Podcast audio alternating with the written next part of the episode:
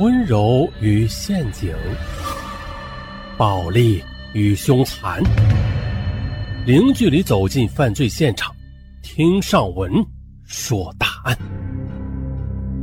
本节目由喜马拉雅独家播出。本期的案：奇怪的夫妻。那不知各位听友听过没有？这个绑婚。啥叫绑婚呢？大家听说过没有啊？捆绑的绑，结婚的婚，绑婚。其实这是封建社会那时存在的一种嗯丑恶的社会现象。这种现象是束缚男女婚姻自由的产物。不过，随着新中国的成立，这种野蛮的娶亲旧俗已经是宣告彻底绝迹了。然而，令人难以置信的是啊，当人们唱着文明的赞歌啊。昂首迈入二十一世纪的今天，这淮北大地的一角啊，却又上演了一幕骇人听闻的绑婚闹剧。说的是二零一二年二月十四日凌晨四点多钟，安徽省泗县公安局某派出所的两名民警骑着摩托车在乡村公路上执行着巡逻任务，突然一辆四轮车亮着微红的灯光从南向北驶来。这时，出于职业的使然，巡逻民警准备驾车上前盘查。哎，可谁知这小四轮的司机借着灯光发现穿着公安制服的巡逻民警之后，则迅速的调转车头，加足马力朝着另外一个方向开去了。啊，追！二民警异口同声道：“啊！”很快，小四轮就被追上了。停下之后，在警灯强光的照射下，哎，警方发现。这坐在驾驶座上的小车司机，他的神色很慌张，行迹十分可疑。深更半夜的，你们这是在干嘛呢？一位民警厉声问道：“是是，我们是在走走亲戚，哎，走亲戚的。”司机结结巴巴的回答道。民警用手电筒到这后边车厢里边检查了一下，这么一照，哎，只见棉被下面。不知道蒙着什么东西，于是他们上前这么揭开一看，嚯呀！不仅大吃一惊，原来一对男女在睡觉呢。那名看上去只有十八九岁的女青年，则满脸的泪痕，嘴里边还塞着一条洁白的毛巾，四肢全被绳索给捆得结结实实的，上身赤裸着，下身则只穿着一条粉红色的三角裤衩。浑身上下不停的瑟瑟发抖，哎，起来，快起来！民警向那名还在睡着的男青年打上了命令喝道，并且上前扯下了女青年嘴里的毛巾。坐在车头的那个司机就接过话茬：“啊，这是是这样的啊，他们是夫妻俩，在家中吵架的，现在将他们送回娘家去，怕他跑掉嘛，所以才捆起来的。”哎。司机说话前后矛盾，二民警心中有了数。他胡说，俺跟他不是夫妻俩，是被他们一伙强行绑架来的。话未说完，女青年就放声大哭起来。民警则迅速的给女青年身上盖上衣服，并且帮她解开了身上的绳索，又安慰了她几句之后，就开始对司机和那个男青年隔离审查。很快。没两个回合，民警们就弄清楚了事情的真相。企图狡辩蒙混过关，与受害女青年睡在一起的那个家伙，在铁的事实面前，他终于交代了如何策划绑架这位女青年的经过。原来，与被绑的女青年睡在一起的家伙叫张才伟，二十七岁，家住安徽省泗县黑塔乡某村。二十一岁那年初春。生性歹毒的张才伟，在一帮狐朋狗友的撮合之下，与外地的一名不知内情的女青年结了婚。同年底，他们生下了一个女孩，取名叫张敏。结婚一年多来，妻子渐渐发觉，他与婚前是判若两人，但是碍于情面，妻子也就是一再的宽容了他。但是。在宽容的同时啊，张才伟则把妻子的忍让当成了软弱无能，因此每次赌博半夜回家啊，稍有不如意就拿妻子当出气筒，不是打就是骂。后来发展到殴打妻子，那就成了家常便饭了，想什么时候打就什么时候打。这前年底的一天，张才伟从外边浪荡回家中，只因为没有茶水，结果把妻子又是毒打了一顿。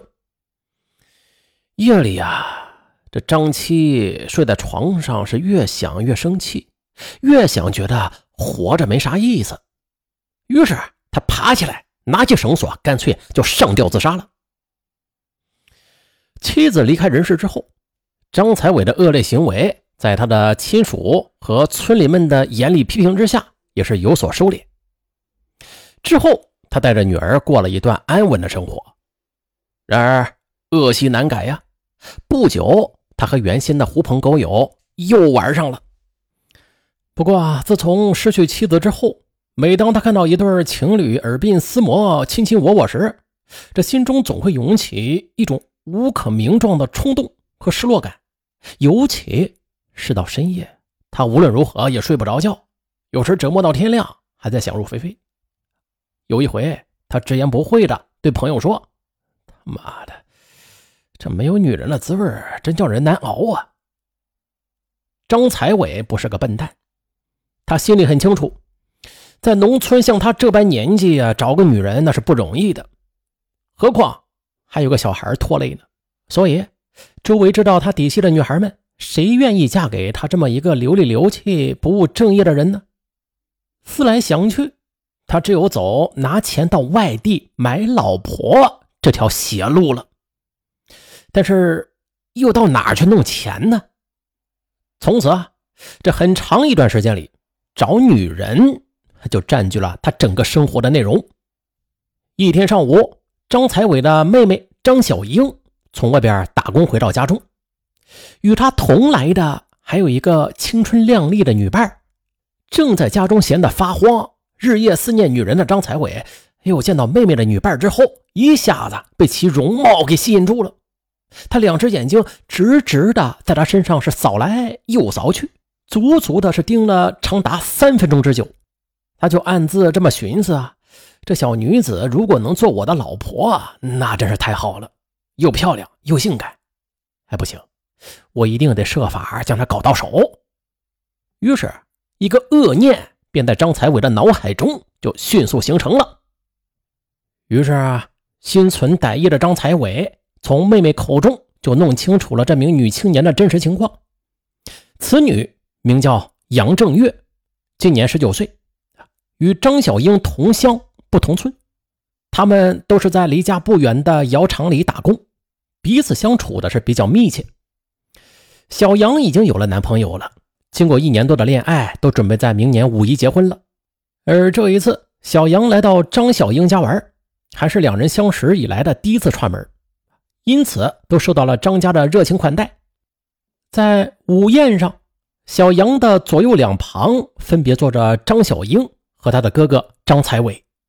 此时啊，不安好心的张才伟就趁机向生性活泼的小杨大献殷勤。一会儿向他挤眉弄眼儿，一会儿又劝他多吃饭、多喝酒，搞得天真无邪的小杨是晕头转向，一时不知所措了。无奈之下啊，为了情面，不会喝酒的小杨也是勉强的端起了酒杯，眼睛一闭，一饮而尽。啊，霎时啊，他那张稚气未脱的小脸上就泛起了朵朵红云。此刻的张才伟则喷着满嘴的酒气。瞪着血红的眼睛，色眯眯的盯着单纯开朗的杨正月。来，杨小姐，再喝一杯交心酒。这一回生，二回熟嘛。不怀好意的张才伟又一次站起来，与小杨正面碰杯。张大哥，对不起啊，我实在是不能喝了。小杨也是直言道：“哥，小杨不能喝酒，就算了吧。刚才也是喝了不少了啊。”这妹妹张小英也在一旁劝解着：“你这小丫头，你懂什么呀？不准你吱声啊！”张才伟则绷着脸对妹妹是厉声的呵斥道，随即他又装出一副嬉皮笑脸的样子，把酒杯有意的朝着小杨的胸前这么一歪，这一下啊，满满的一杯酒正好就洒在了他那丰满的胸前衣服上。早有预谋的张才伟则不要脸的，趁机的掏出了手帕，连忙向坐在身旁的小杨的胸前就拭去，口中还假惺惺的向着小杨赔着不是。这么一来二往，小杨苦着脸，他也看穿了张才伟的鬼把戏了，他在心中就暗自骂道：“啊，张才伟啊，你这个大流氓，你不是请我喝酒，你这是想调戏我呀！”就这样，小杨连饭都没有吃完的，带着愤怒和羞辱就回去了。第二天早上，余怒未消的小杨起床之后，简简单单的吃了点早饭，就往工地上赶去。到了上午十点二十分，工地上一位熟人突然喊道：“喂，小杨，你的信件。”一直无精打采的小杨抬起头来，他就猜想啊，这信件应该是男朋友寄来的。